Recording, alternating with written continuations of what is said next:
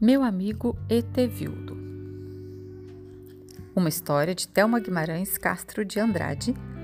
Ilustrações Fábio Sgroy, editora do Brasil. Conheci Etevildo no primeiro dia de aula. Ele veio de uma outra escola.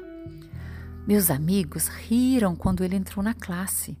Ele não cabia na cadeira e a sua mochila era muito esquisita. No recreio, nós ficamos escorregando e brincando no balanço. Etevildo fez de tudo para chamar a nossa atenção. Pulou, enfiou-se na areia, fez pirueta e até caretas. Ah, também fez charadas.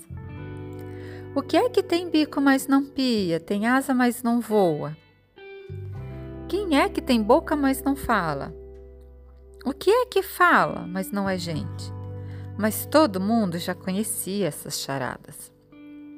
Na terceira semana de aula, eu acordei diferente. Meu rosto tinha bolinhas de todo tamanho, pequenas, médias e grandes. Eu estava com catapora. Tive que ficar em casa, enquanto os meus amigos corriam, brincavam, saltavam, jogavam bola, dando risadas. Ninguém telefonou ou veio me visitar. Até que a campainha tocou. Fui atender. Sabe quem era?